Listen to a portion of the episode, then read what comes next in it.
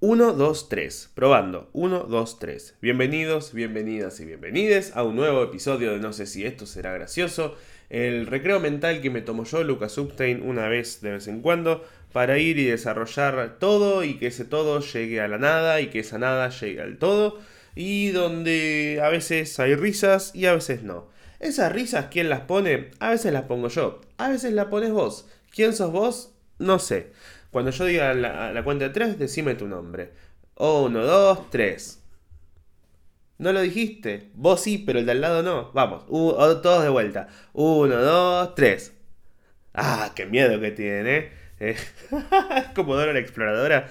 Me estoy dando cuenta que hay muchos comentarios que a veces tengo ganas de hacer que cada vez quedan un poquito más alejados en el tiempo y, y la actualidad va quedando más vieja, ¿no?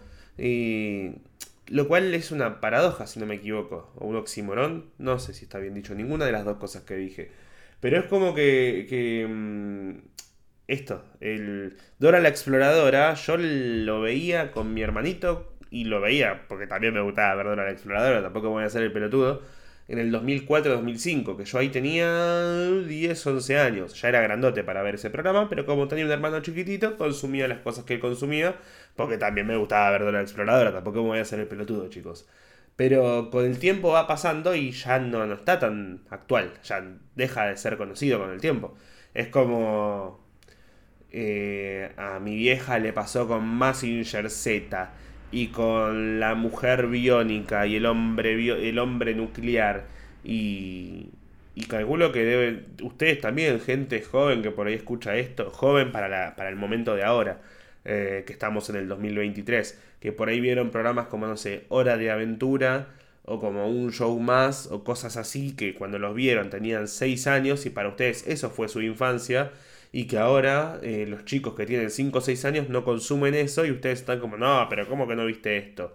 Eh, yo me encuentro con eso cuando hablo de contenidos como... Qué loco igual usar el término contenido para todo. No es contenido, es mi, es mi infancia. No, le digas contenido a mi infancia. Eh, cosas como Coraje el perro cobarde, o Dragon Ball, o Pokémon, o Digimon, o Yu-Gi-Oh! Cosas que a mí me marcaron de chiquito. Y por ahí lo mencionás y para el otro es como. Tiene nombre de anime, pero no sé de qué hablas. Eh, ¿Me preocupa eso? No, no ahora. En los shows sí me fijo de tratar de, que las referencias sean conocidas, pero a nivel real creo que justamente esas cosas son los que nos hacen únicos. El, hecho de ir y estar atado sentimentalmente y eh, a nivel esencia a algunas cuestiones culturales. Eh, no, no, no querés no puedes estar al día con todo. Hay un punto en el cual decís, che, esto no llegué y tampoco me interesa llegar. Les doy un ejemplo rapidísimo. Eh, Taylor Swift a mí no me llega. O sea, la conozco, tomamos un par de mates una vez en la plaza hace unos años, copada la piba, le dije, ¿sabías que vos en Argentina sos una marca de patis? Me dijo, ¿sabías que Patty es una marca de Patty? Y yo le dije, ¿qué? Y, y, eso, charlamos un rato. Pero su música, la verdad, que me interpela cero. La, lo más que he visto de Taylor. Escuché más a La Roca. A. Sí, Dwayne Johnson, La Roca, el actor La Roca, haciendo el lip sync. El lip sync battle de Taylor Swift bailando eh, Shake It Off eh, que la versión de Taylor Swift cantada por ella. Porque no me interpela mucho y veo las cosas en Twitter y en las redes que la gente se vuelve loca y que hay un montón de fanáticas. Está el número 13, está la bufanda roja, está la poronga venosa de Jake Gyllenhaal. Y entiendo un montón de referencias, pero nada de lo que pase con Taylor Swift me interpela verdaderamente. Entonces, y tampoco me preocupa, es como que digo, ¿debería entender esto? No tanto. Otra gente más joven por ahí, como no sé, la música de Dylan, me he escuchado el disco y dije, che, esto está bueno. Esto me gustó. Woz, yo lo consumí en las batallas. Me gustaba las batallas, me parecía que tenía una voz repotente y estaba bueno como batallaba en el freestyle. Y su música, algunas canciones me gustan, pero otras no tanto. Y no, no, no trato tampoco de estar al día. Dios, estoy hecho poronga. Mentira, ya estoy bien, estoy bien. Me sentí mal mucho toda esta última semana. No. El último capítulo, que fue la segunda semana, les conté que estaba sintiéndome medio mal. Bueno, resulta que al, culminar ese capítulo me morí. Esto fue el lunes pasado. Pasaron casi una semana exacta y todavía estoy medio chopija. Porque me pasó que, eso, fui a actuar. La semana pasada estuve en, Río Cuarto, en Córdoba Capital, en San Luis y en Villa Mercedes. Y fueron cuatro días de, de girar un montón. Pero un montón, ¿eh? Onda de, de hoteles, de, de micros con un montón de, de, aire acondicionado diferente y con un montón de temperaturas y saludando a 800 personas. saludando mucha gente, comiendo bien, comiendo mal, eh, tomando café con leche en, terminales de micros. Y, y apenas llegué a mi casa el lunes a la mañana, pasé la puerta y apenas pasé la puerta mis defensas dijeron, che Lucky, ahora nosotros nos vamos de gira y me empecé a sentir como el orto. A nivel, a nivel, no sé, mocosidad, a nivel dolor de garganta. Todavía me queda una picazón en la garganta, como ahora que voy a toser. y dije, bueno, nada, tengo que descansar. Usé toda la semana para descansar, básicamente. Tenía un montón de planes porque encima me sentía como una especie de... va a sonar medio, no sé si bizarro lo que voy a decir pero yo a veces me siento como una especie de superhéroe cuando me voy de gira. Porque yo de gira, cuando voy a actuar, estoy en modo comedia. La gente lo que ve, tanto en las redes como lo que ve en, los shows, es a un comediante hecho, derecho. Llámelo como quieran. Va, alguno por ahí dirá, no, este es un ridículo. No lo sé. Estoy seguro que hay gente que viene a los shows con baja expectativa o con. o con. o diciendo, bueno, voy y lo veo irónicamente. Pero la verdad que hasta ahora los shows no hay show donde no salga bien, donde la gente no se cague de risa, donde no haya 7, 8, 10 aplausos y tentadas y charlas con la gente que son divertidas. Entonces, el que quiere ir a verlo irónicamente, la verdad que mucho no le debe estar saliendo porque porque una por una cuestión de que el show funciona. Entonces, no es que es como ir a ver a y no voy a nombrar a nadie en especial, al a ese. al no es como ir a ver al, al Chapu M. No, mejor al C. Martínez. No, igual el capo el Chapu. Mentira, no me parece un capo, pero he actuado con él alguna que otra vez. Él hacía stand-up antes de, cantar y de hacer videos en las redes. Em, y que por ahí hoy en día es más considerado como una, persona de, redes y alguien a quien se lo ve irónicamente y decís como nadie lo consume realmente. Debe haber gente que lo consume realmente, no, no voy a juzgarlo ni prejuzgar desde ese lugar. Pero eh, como que se elimina a ver el, show a decir, mm, vengo a reírme porque es malo. No, la verdad que el show funciona.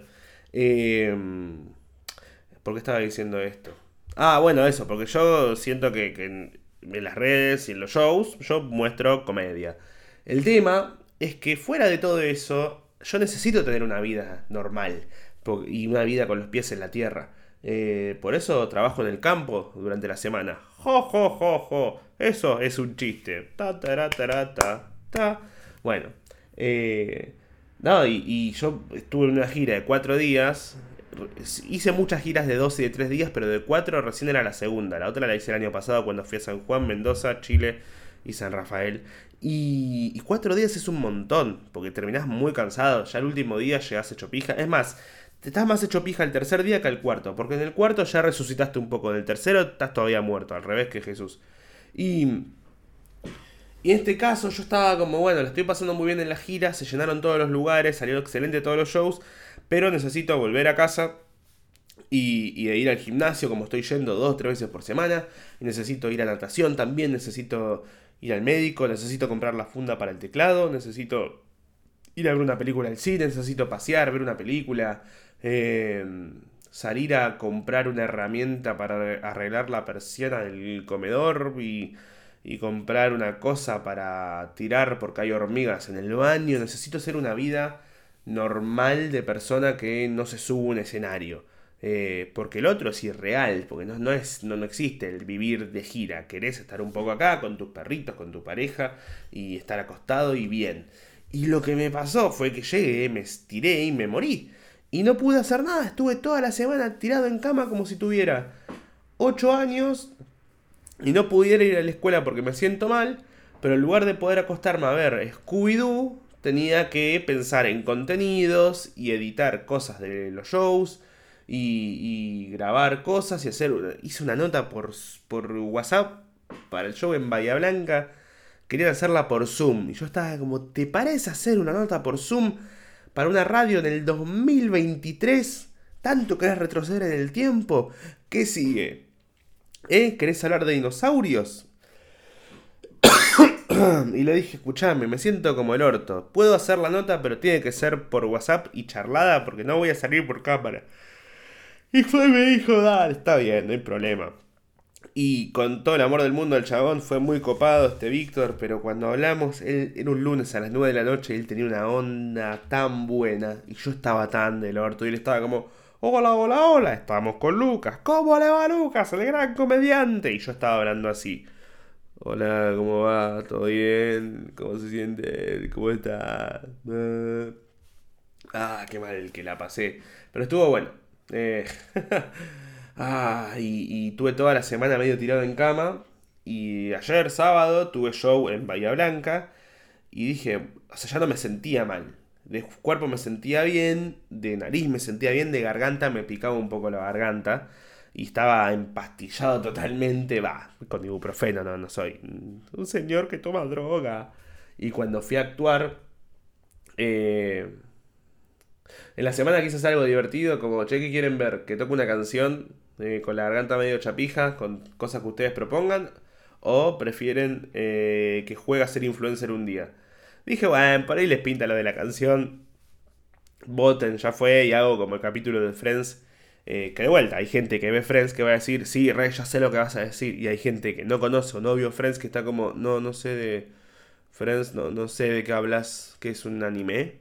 Es una serie de Netflix, está en Netflix.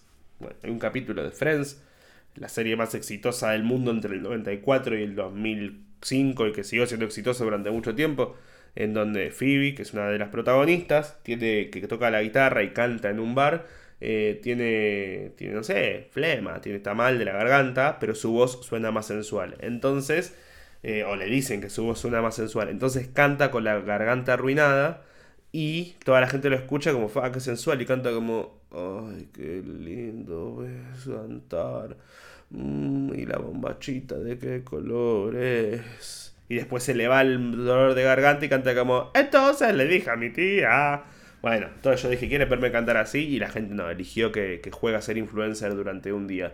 No duré ni cuatro horas. Subí tres historias, una en la que me pasaba a estar eh, con mucha barba, a afeitarme y tener el pelo como bañado.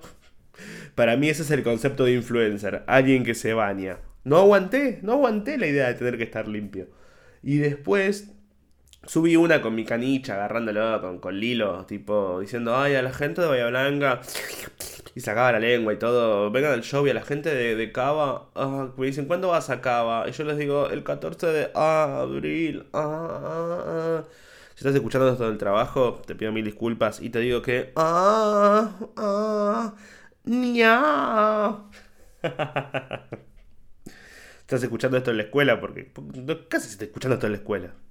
Andate a estudiar, abran las escuelas. Bueno, y y subí esas tres historias y no más. Porque dije, hermano, qué vergüenza subir esto. Como que loco que las... Por eso, no te digo que respeto a los influencers, pero es un trabajo re duro. la idea de tener que estar mirando a cámara con cara de soy bello, hermoso y te voy a vender algo que no necesitas, pero que es súper importante. O sea, tienen que, tienen que confiar en que lo que te están diciendo está bueno. Se entiende como, che, eh, la gente de, no sé, griferías Gryffindor. tendría que haber una grifería Gryffindor, ¿no? Griferías Gryffindor, la, de la que toma Harry Potter. Con la que Harry Potter se lava el orto. bueno, eh, Gryffindor. Ah, ahí está, bueno, Harry Potter es una referencia actual, pero en un momento va a dejar de. Ay, no quiero llegar ahí. Eh, bueno, van y te venden, no sé, a casas de apuestas. ¿Ustedes saben la cantidad de casas de apuestas que me escriben por semana para hacer canjes? Hey, loco, veamos, soy de... Hola, mi nombre es Sophie Tetona y soy de la agencia de publicidad Grow Influence y queríamos saber si te interesaba porque tu perfil es muy atrayente para nuestra campaña y queríamos ofrecerte que promociones apuestas deportivas y es como, no, rajada acá, encima de que mi viejo jugador voy a promocionar apuestas deportivas, déjame con los shows. Y tanto, pero hay gente que lo hace. Hay gente que no tiene shows de stand-up, no, no, pueden, no cobran entradas porque hacen teatro y lo, viven de mirar a cámara y decirle a los otros con el código de con el código Luquitas y hipoteca tu casa y perda tus hijos, podés ganar toda eh, un montón de plata apostando en cuánto va a salir Boca contra Chaco Forever el fin de semana. Y hay gente que tiene que vivir de eso. Eh, a mí no me da la cara para hacer eso. A mí me da la cara para venderte que vengas a verme a mí. ¿Por qué? Porque yo, como dije antes, sé que lo que hago está, funciona. No voy a decir que está bien, porque por ahí lo reveo dentro de 5 años y digo, che, no estaba tan bueno. Pero por ahora me parece que está bueno y que funciona y que la gente se ríe. Y puedo defender mis acciones y defender mis palabras encima de un escenario y en las redes sociales y decir, che, loco, esto está bueno. Esto está bueno. Si pagas por ello, te vas a venir y te vas a ir y decir, che, me reí como por lo menos 38 veces, mínimo, las podemos contar. eh, les doy un ejemplo de cómo puedo defender mis palabras. ¿Se acuerdan la historia de la chica que vino al show y fue y contó esto? La semana pasada, que fue y en el medio del show tiró, hablando de padres, el mío me violó y está preso por eso, ja ja ja ja ja, y contó eso en la mitad del show y yo dije que fue una piba que interrumpió durante un montón de veces el show y, que toda la gente estaba como enojada y eso, y yo fui en un momento en el show y cuento lo siguiente, que una vez una chica me, pidió que la siga en TikTok, una menor de edad, y le dije no. Ah, y antes del show un chabón tiró de la nada, yo estoy acá porque mi papá, por el aniversario de la muerte de mi viejo, que se mató en una camioneta. En eso, menos de dos minutos pasó que el pibe dijo, estoy acá porque mi viejo se mató en una camioneta y hoy se cumple el aniversario. Y en ese, un minuto después, la otra piba tiró, el mío me violó y está en la cárcel. Y yo le dije a la gente, bueno, le digo, ah, el tuyo te violó. Bueno, gracias por participar. Eh, si este show se levanta y sigue saliendo bien a partir de ahora es porque soy el mejor comediante del mundo. Continuamos, ella siguió interrumpiendo y en un momento de un chiste cuento que una vez una menor de edad me pidió que la siga en TikTok y le dije, ni en pedo. ¿Querés tener seguidores? ¿Sabes qué puedes hacer? Fíjate en que sos buena y mostralo. Eh, ¿cómo se dice? Exponete en las redes, en plataformas. Fíjate qué te apasiona, mostráselo al mundo y ahí el mundo decidirá si te quiere seguir. Y por ahí si tenés mucha suerte y con mucha constancia y azar y esfuerzo, puede que un grupo de enfermitos te siga a tal punto que te va a ir a ver un teatro y en la mitad del show te va a gritar, mi papá me violó. Y en eso la gente se estalla de la risa y digo, y va a haber otro que va a decir, el mío no, pero porque está, el mío no, pero porque chocó con una camioneta y se mató. Estuve toda la semana pensando en subir ese video, por, pensar cómo lo iba a recortar, porque podía subir todos los fragmentos en donde la piba interrumpía el show y decía, Lucas, no escucho, ay, te quiero traer un muñeco, eh, ay, discúlpame, ay, y un montón de comentarios que fueron molestos. Eh, pensé en subir más cosas del chabón que me dijo lo del papá y la camioneta y dije, no, pará. Y logré hacer un, fragmentito del video eh, que quedó un minuto 53. Después seguramente a YouTube lo subo un poquito más completo, con más contexto, pero subí ese video. Un montón de gente fue y le puso me gusta y se estaban riendo y diciendo, che, posta que si lograste hacer reír con esto sos un gran comediante y bla, bla, bla. No era la idea que me digan gran comediante, es porque a mí lo que me dio risa no es que a la piba lo haya usado el papá, me dio risa la incómoda situación que se generó en el medio del show, porque la gente cuando se ríe no se ríe de qué gracioso lo que nos está diciendo la chica, se ríe de qué incómodo esto, a ver cómo levantás este muerto, Negri. Le dije, ¿qué? ¿El chico de la camioneta? No, no, este que acaba de tirarte la chica.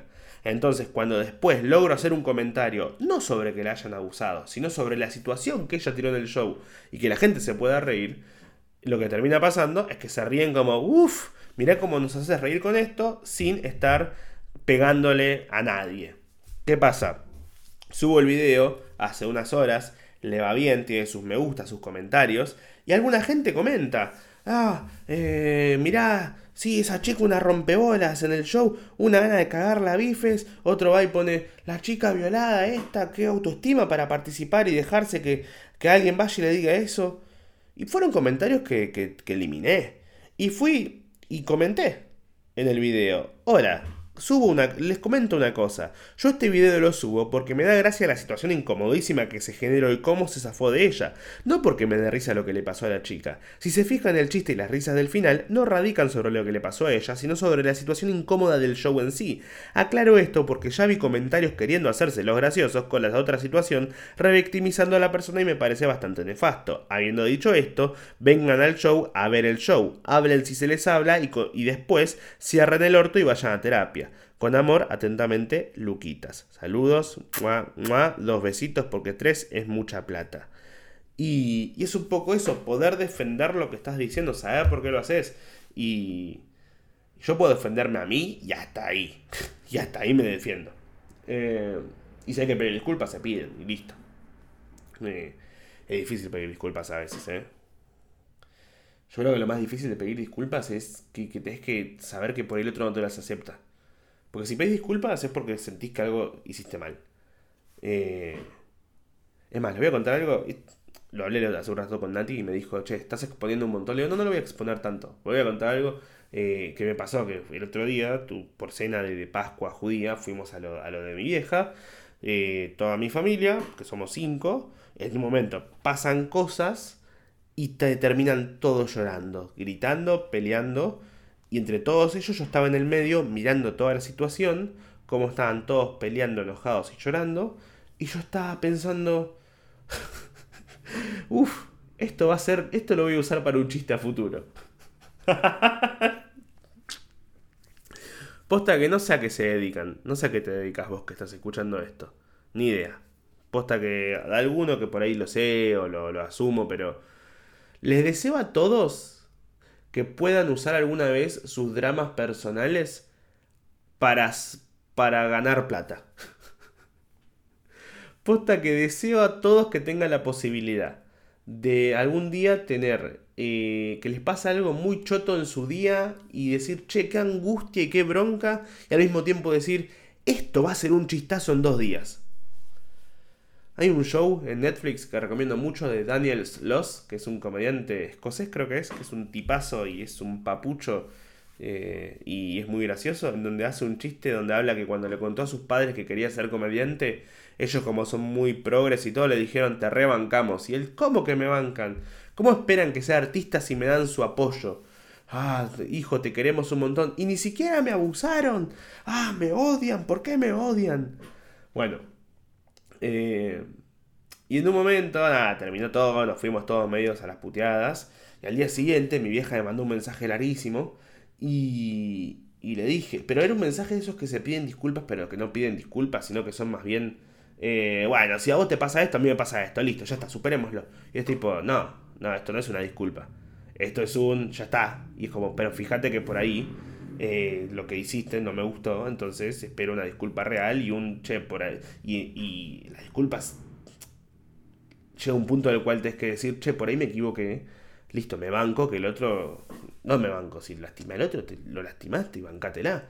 Y muchas veces dentro del lastimar al otro está la posibilidad de que no te quiera perdonar, pero entonces uno tiene que pedir disculpas para ir y, que el otro sepa que te sentís mal por lo que le hiciste, no para que el otro te diga, bueno, está bien, hablemos. Eh, pero eso es complicado a veces, pedir disculpas. Eh, pero eso va a ser un chistazo. Va a ser un gran chiste cuando lo diga y vaya y diga, bien, esa gente que no sabe pedir disculpas, que va y te dice, perdón, no era mi intención, estemos bien, y le decís, no, te perdono, bueno, ¿sabes qué? Morite, pelotuda de mierda, porque te tuve? O cosas así. Eh, no fue una risa nerviosa, me dio risa de verdad eso a mí.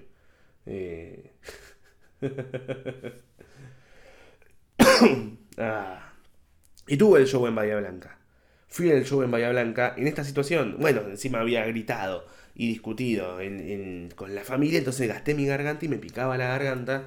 Fui a actuar y encima en Bahía Blanca, yo sé que hay mucha gente de Bahía Blanca que escucha el podcast.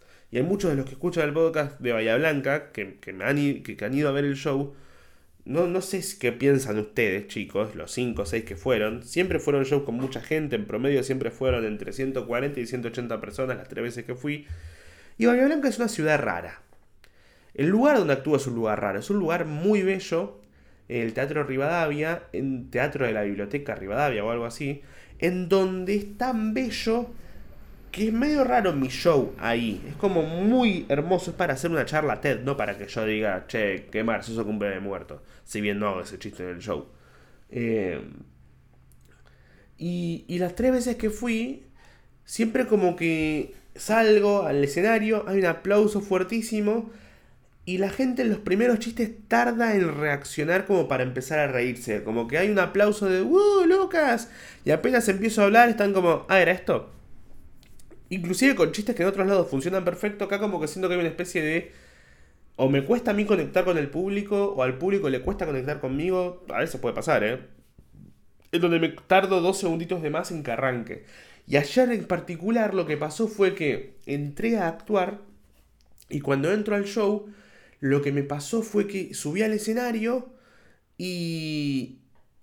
Y digo, bueno, hola, ¿cómo están? Dale, arranquemos. Y apenas arranco, veo que había una persona delante de todo. Yo le dije, creo que era una chica o por ahí era un, chico trans, no sé, era un, chique, digámosle chique. No, Lucas, era una chica, soy una chica con pelo corto. bueno, sos un chique entonces. Hasta ahí llegó mi progresismo.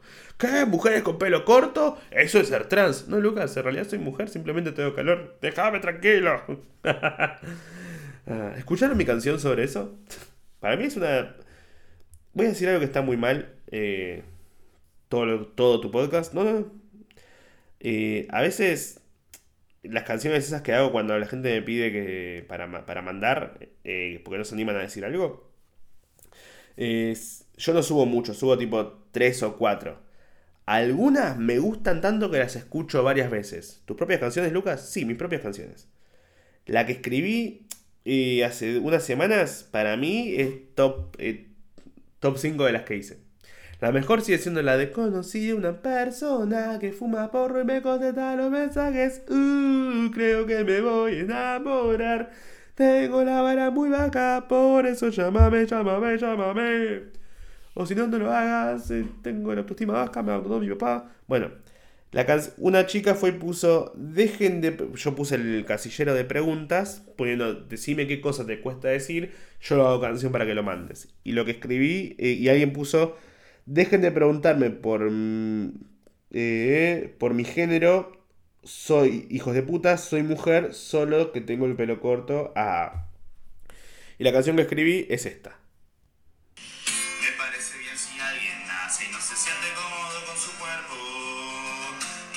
si mejor aún si haces algo al respecto. Y la sociedad no debería de juzgarte por eso.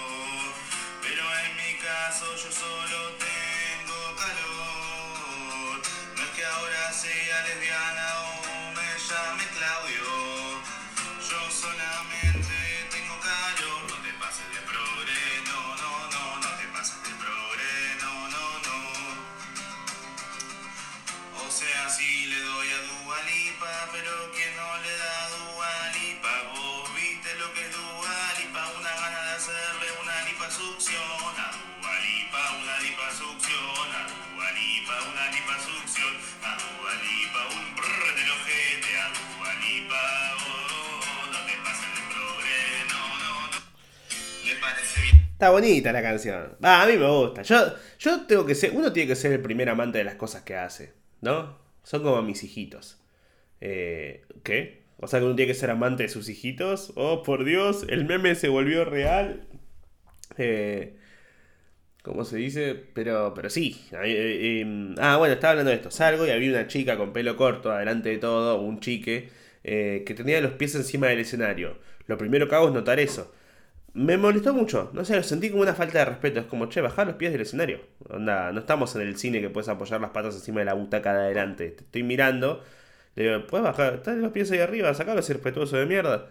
Y se lo digo así, la gente un poco se ríe, pero no los bajó. Y se lo digo de vuelta y no los baja. Y fue como, ah, esto lo haces para, para, porque sos un pelotude. Punto. Eh, al toque voy y giro la mirada y ya arrancó raro porque las primeras 10 palabras que dije fue insultando a alguien. Miro de costadito y había un pibe con una, un flota flota verde. Y le digo, ¿trajiste un flota flota? Me dijo, no, no. Le digo, ¿qué es eso entonces? O sea, y fue dije, uh, ah, hoy va a ser un público rarísimo. Porque la gente viene y quiere llamar la atención. Eh, y, Y me dice, no, no, le digo, ¿qué, trajiste? No, traje una cartulina con tus parecidos, que la publiqué en las redes, la pueden ver, ya la habrán visto. Si no la vieron, busquen en mi Twitter o Instagram, que va a estar por ahí subido. Eh, un pibe, Alex, no me acuerdo el apellido, pero me, me, hizo una cartulina con todos parecidos, impresos y pegados. Y estaba hermoso y fue como, fue. Pero ya también arrancó raro eso. Porque cuando se lo mostré a la gente, la gente se rió, pero no aplaudió. Y ustedes dirán, ¿y qué importa que no haya aplaudido? Eh, Lucas, no, dale, vamos de vuelta. Ustedes dirán, ¿qué importa? díganlo en voz alta. Una vez más. ¿Qué importa que no haya aplaudido? Ya sé que vos lo dijiste, pero el de al lado no lo dijo. Necesitamos que lo digan todos para generar una, una cosa medio de charla. Uno, dos, tres. ¿Qué importa que no haya aplaudido, Lucas? Porque una cosa en donde un pibe se gastó un montón de tiempo en imprimir fotos y ponerle chistes y hacerlo y una cartulina enorme que yo la muestre, que haya una risa pero en un aplauso, genera una, una, energía tan grande de un lado y del otro muy poca. Fue como un, ah, bueno, bueno, dale. Lo cual igual lo entiendo porque era muy al principio del show. Eh, yo qué pasaba, estaba bien a nivel, a nivel salud, de cuerpo me sentía bien, pero me picaba un poco la garganta, estaba un poco acalorado porque estaba terminando de sudar la, la, peste, calculo, la fiebre, no sé. Ya no, o sea, no tenía fiebre. Por ahí, igual soy un pelotudo, soy seguramente por ser varón tenía 36,1 y estaba muerto. mamá, ayúdame, está bien, está bien, acepto tu disculpa mala, está bien. Ah. Y, y nada, eh, esos fueron los primeros dos minutos del show. Y ahí después fui, hablé sobre la chica que tenía cáncer Em, ah, porque pasó esto, que me había escrito una piba para decirme, che, le regalás una entrada a mi amiga que tiene cáncer. Eh, y dije, bueno, se la doy a ella la entrada y por, si se llega a morir y, si se, no se muere que venga gratis ella y vos la pagas la tu entrada y si se muere, bueno, vos usas la entrada de ella. Me dijo, dale, eh, si Dios quiere, voy y si Dios voy gratis y si, si no voy con mi amiga. Eh, y estaba la piba y hablé del tema y nos reímos un rato y dije, bueno, vamos ahora sí a arrancar con el show bien. Eh, y arranco con los chistes. ¿Y qué había pasado? Yo no me di cuenta porque estaba interactuando con la gente los primeros 5 o 6 minutos del show. Cuando arranqué a hablar yo solo nada más, sin ninguna interrupción de la gente, la gente se reía, los chistes funcionaban, pero mi garganta estaba re sensible, estaba en modo tipo, ay, ay no, estoy pachucha, por favor, trátenme bien, ah, necesito frenar, a descansar. Por favor. y esto mismo que hago toser cada 10 minutos me pasó ayer. Entonces arranqué con los chistes, la gente se reía, arrancábamos con un ritmo muy bueno. ¿Y qué pasa? Como yo, mi forma de actuar, yo siempre me bardeo a mí mismo, me bardeo a mí mismo sobre que no me muevo mucho del escenario, pero yo hablo sin parar. Yo tengo una modalidad de hablar sin parar donde no freno y arranco en un momento y freno en otro momento.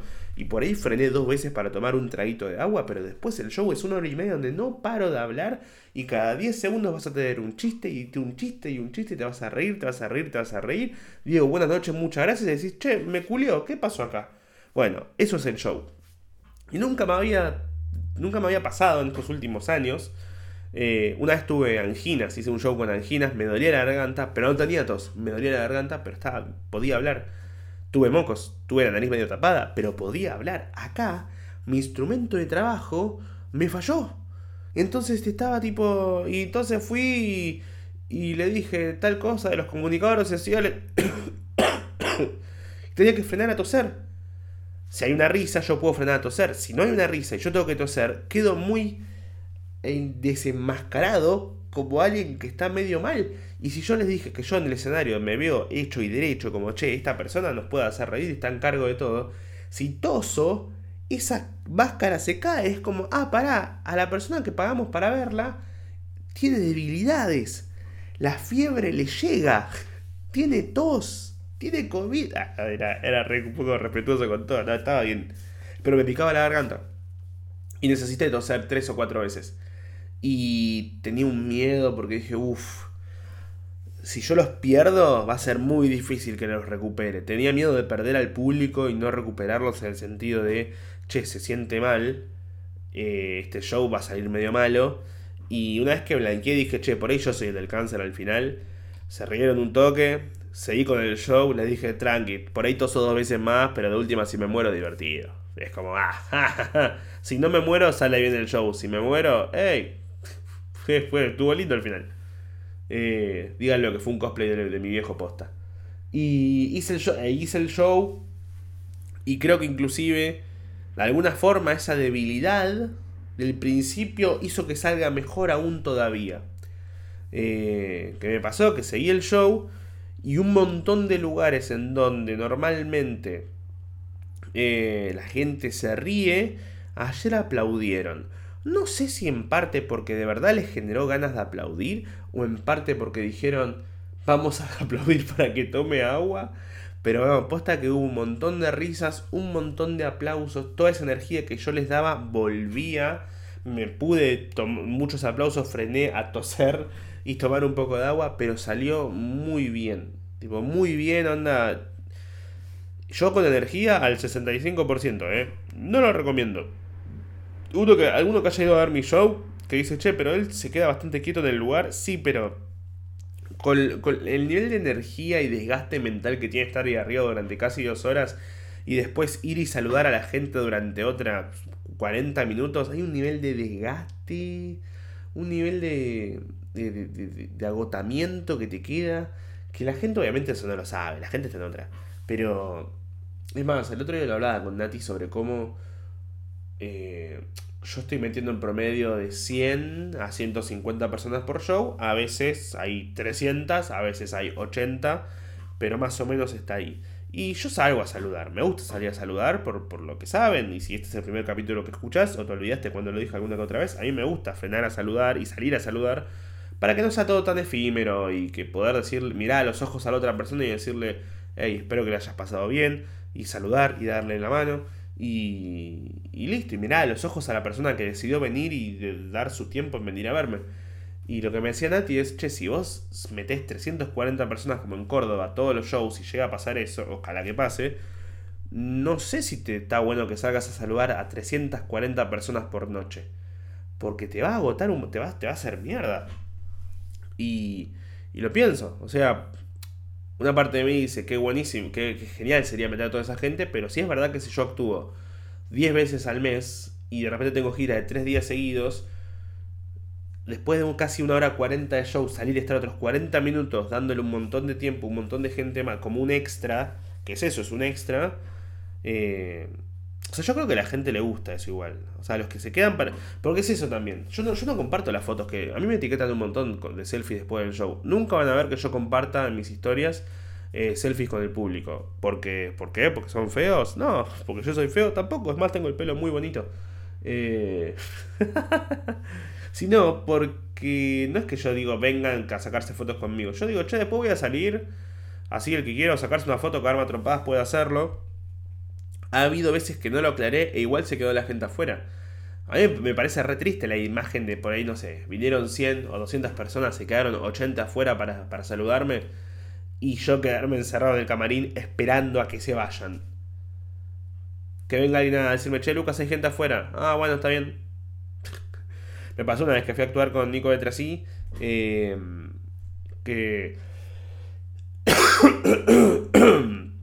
Fue el, en, agosto del 2020, si no me equivoco. Pues estábamos. No, agosto 2021. Mitad de pandemia, ya a punto de que termine, ponele. Y en el Teatro Helios entraban, no sé, 250 personas. Actua yo lo fui a presentar, terminó el show. Nos quedamos charlando del camarín como casi 40 minutos hasta que no quedó nadie afuera. Salimos, se acercó uno a pedir una foto y le dijo, sí, dale de una. Pero es como, no sé, no me saldría a mí eh, ir y no lo juzgo él tampoco, porque si él va y actúa todas las semanas, para inclusive el que convoca mucho más, porque está hace más tiempo haciendo contenidos y tiene otro público, esto y lo otro, y mete 300 o 400 personas por show, te agota un montón. Creo que con alguna vez charlaba sobre esto, sobre cómo la gente eh, a veces es mucha. Bueno, Fede, mi productor, antes producía cuando ella hacía stand-up y me contaba que ella salía a saludar afuera de los teatros y venían a verlo 300, 400 personas. Y la gente la agarraba de la remera. Igual, ojo, hacía mucho contenido también medio de autoayuda y, superación. Entonces tenía mucho público que, que, la amaba, tipo, te amo, gracias a vos estoy viva. Y que le dejaban cartas y ella en un momento decía, no quiero leer más cartas. o sea, para, ¿está, mal que cuente esto? No, sí. Sí, está mal. No voy a contar esto. Eh, más cartas de, con, fotos de pija. Listo, eso. Eh, sí, está, a punto de contar cosas que me contó mi productor. ¿Por qué estoy contando eso? No, cualquiera. Eh, ah. Pero entiendo cuando alguien decide dejar de salir a saludar porque es otro tipo de energía totalmente diferente de la que tenés que dar y, y no está bueno que te, que, te consuman tampoco totalmente porque eso te, te consume. El público a veces no lo sabe, pero te está consumiendo y en parte está bueno, uno lo disfruta si no, lo hace, pero en parte también te agota mental y físicamente. Eh, a mí, voy a decir una cosa sobre la gente que te deja cartas, me da mucha risa. Me parece muy lindo, hay gente que, escribe cosas. Eh, allá, por ejemplo, una chica eh, Flor me dejó unas tortas fritas que hizo la abuela, muy ricas, muchas gracias Flor. Y dentro del paquete de tortas fritas del tupper tenía un papelito que decía, que lo publiqué en el Instagram del podcast, que decía, eh, muy lindo el show, gracias por lo que haces o algo así, y no dejes de hacer el podcast o moriré. Saludos a Ley Flor, creo que eran los nombres de los chicos. Y, y a veces dejan cartas donde ponen un montón de sentimientos y cosas que les pasan, eh, que yo revaloro que, que se abran ante mí y me cuenten cosas así, pero cuando al final y firman la carta ponen el arroba de la red social que sea. Y a mí eso me da ah, mucha risa. O sea, empatizo con todos los sentimientos que puedan exponerse.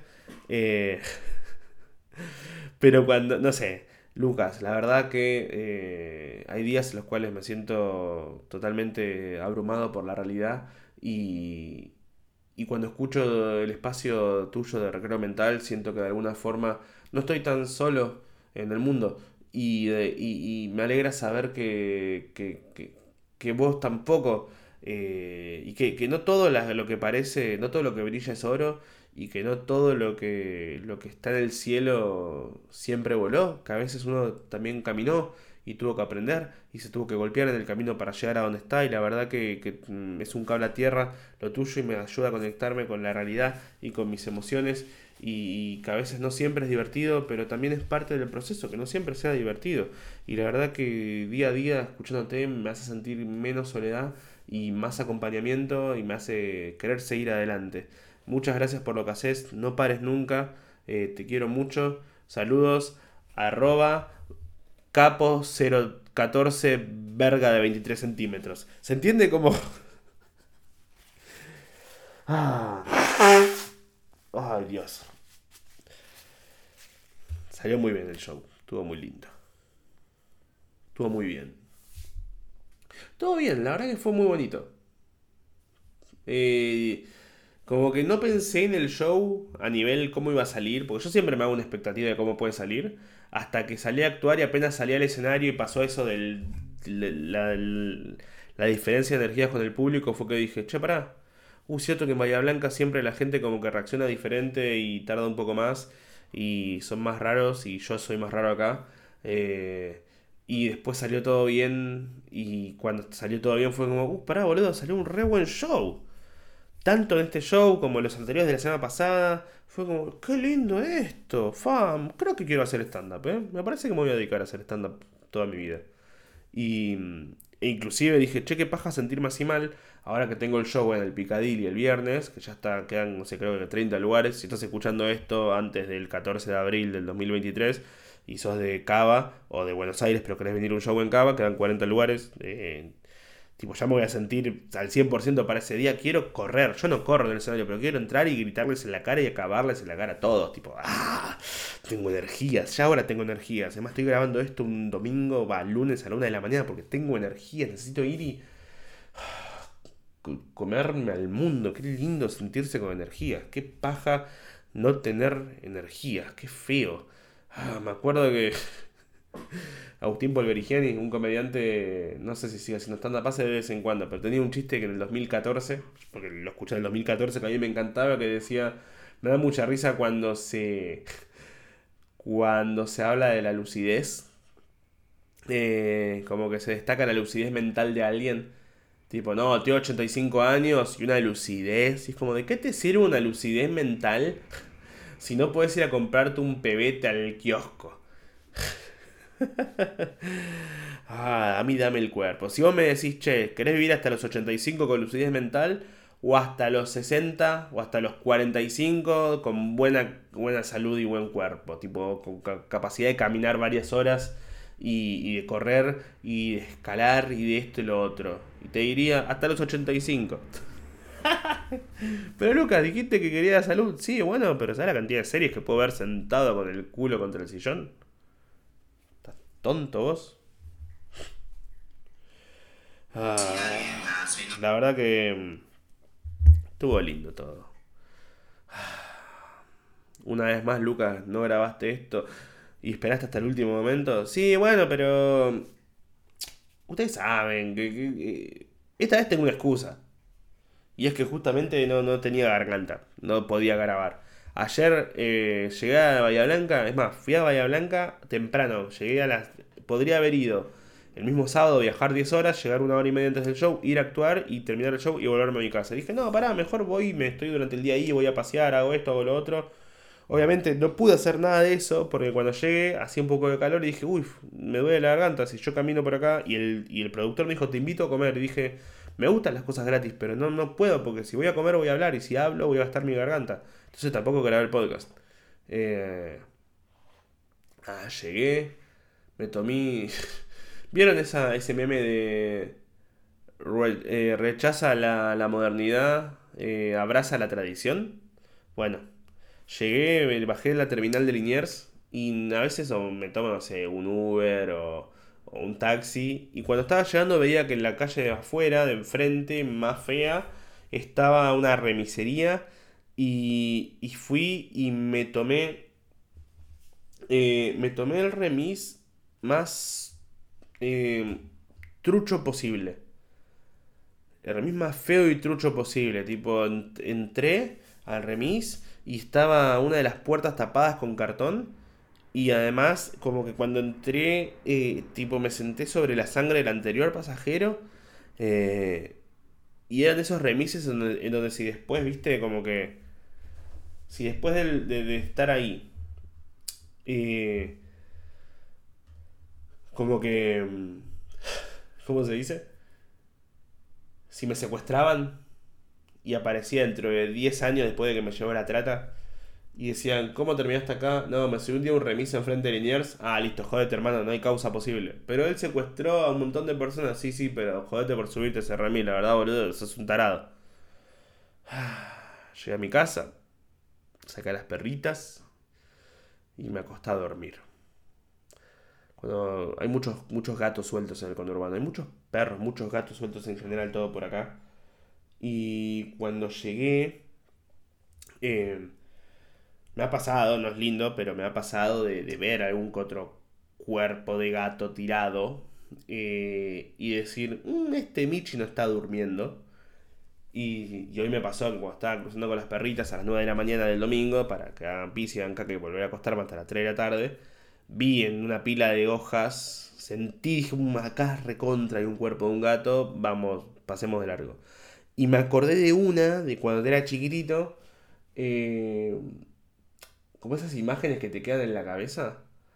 Eh, tipo, me acuerdo cuando tenía 6 años, que donde yo vivía, en Villa Crespo, en la calle Guarnes, a tres cuadras del Parque Centenario, en una avenida grande, eh, a la, yo iba, solía jugar con mi monopatín dando vueltas por toda la manzana y en una de la vuelta de la manzana había un supermercado, un almacén chino, no era un supermercado, era un almacén tranqui. Y tenían un perrito. Y, y los que ya saben por dónde va esta historia, perdón, pero bueno, va por acá. Eh, y me acuerdo que un día salgo de casa para ir al jardín o lo que sea, y en el árbol que estaba fuera del edificio estaba el cuerpo de un perro muy parecido a ese perro, pero no el perro muerto. Estaba corroído de la peor manera posible, con bichos, con esto, con lo otro, que decís, ah, esto alguien esperó a que está así, lo dejó acá. O sea, esto es un capítulo de Mindhunter, es eh, David Fincher sobrio.